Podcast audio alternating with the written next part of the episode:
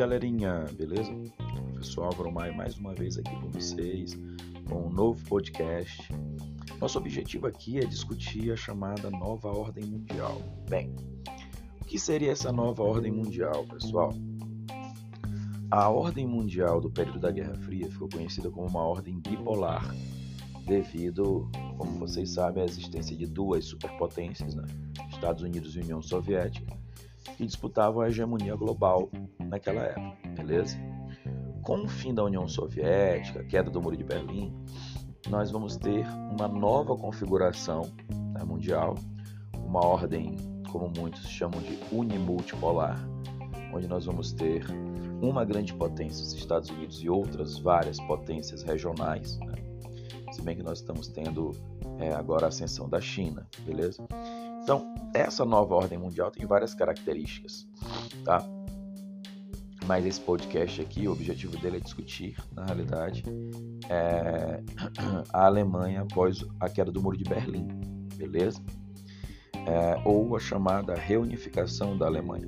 Como vocês muito bem sabem, é, quando a Alemanha foi dividida, é, e você tem a divisão da capital Berlim e de toda a Alemanha, em uma região sob a influência das potências capitalistas vitoriosas da Segunda Guerra Mundial, que é a região ocidental, e a região oriental sob a influência da União Soviética, é, milhões e milhões de alemães é, fugiram do território oriental pelas fronteiras né, é, da Tchecoslováquia, da Polônia, ou mesmo da Hungria, se deslocaram para a Alemanha Ocidental.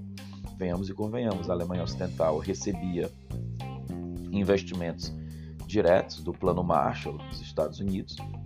Isso fez com que a Alemanha Ocidental gerasse muito mais é, possibilidade de emprego, renda e uma vida melhor, é, fazendo com que milhões de pessoas se deslocassem. Isso acabou gerando a construção do muro, mas o muro não freou é, essa fuga é, de pessoas para a Alemanha Ocidental, beleza?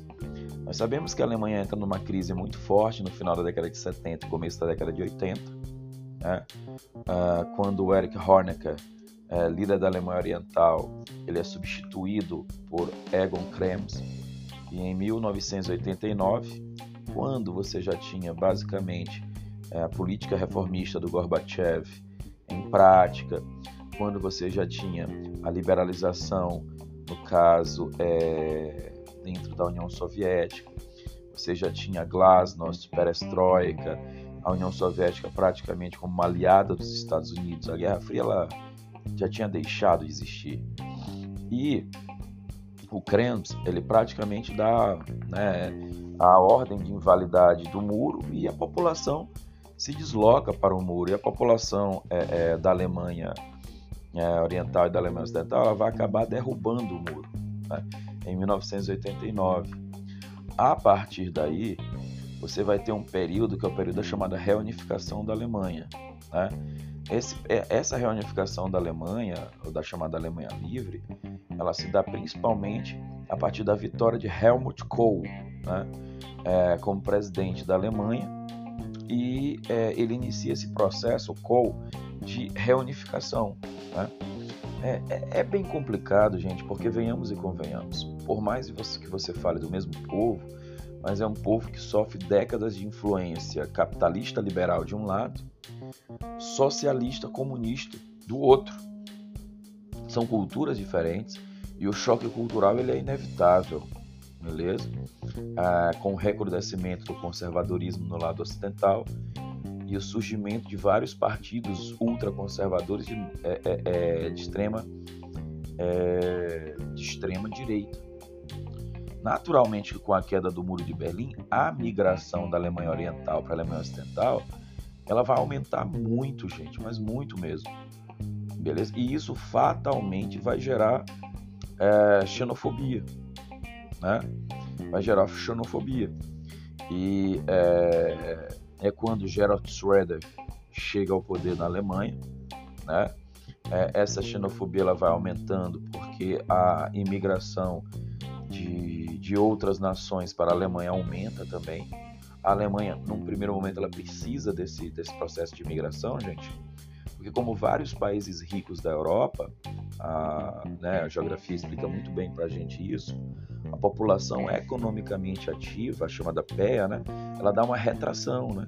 ou seja, muitos é, casais têm apenas um filho e muitos casais simplesmente é, é, resolvem não ter filhos. É, e muitas pessoas resolvem ficar solteiras, né?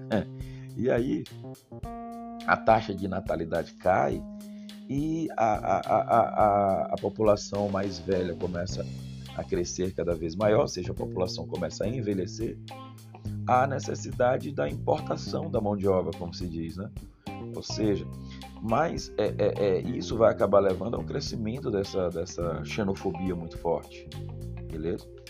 É interessante que nas últimas décadas você tem um, um, um revisitar da Alemanha Oriental, porque o capitalismo é interessante nesse sentido, né, gente?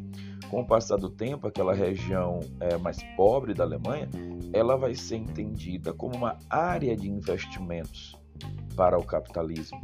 Né? E é interessante porque a Alemanha Ocidental está superpovoada, a tendência natural é a taxa de desemprego na Alemanha Ocidental então ser maior devido à competitividade por esses empregos, né? E o capitalismo então começa a se deslocar para a região oriental e a região oriental começa a ser vista então como uma área de investimentos e de geração de renda de emprego. E nos, nas últimas décadas, nos últimos anos, você tem uma forte migração da Alemanha Ocidental para a Alemanha Oriental. Veja, por exemplo, os meninos vão saber muito bem disso, né? o, o, a região de Leipzig, que hoje tem um, um time muito forte, no caso, no, no, campeonato alemão, e que chega até a Champions League, inclusive. Essa região de Leipzig é uma região de mineração, uma região bem interessante, né? É, com muito investimento, beleza? Que recebe muita gente. É, a eleição de Angela Merkel né, ali em 2006 né, marca uma certa estabilização da economia é, alemã, é, mas ao mesmo tempo, durante o governo da Angela Merkel, nós temos o crescimento, como eu disse para vocês, dos grupos neonazistas, tá certo? Ou seja, o crescimento da xenofobia, beleza? Uh, e nas últimas décadas nós podemos dizer que a Alemanha é a economia primordial da Europa que comanda a União Europeia. É a quarta economia do planeta, né?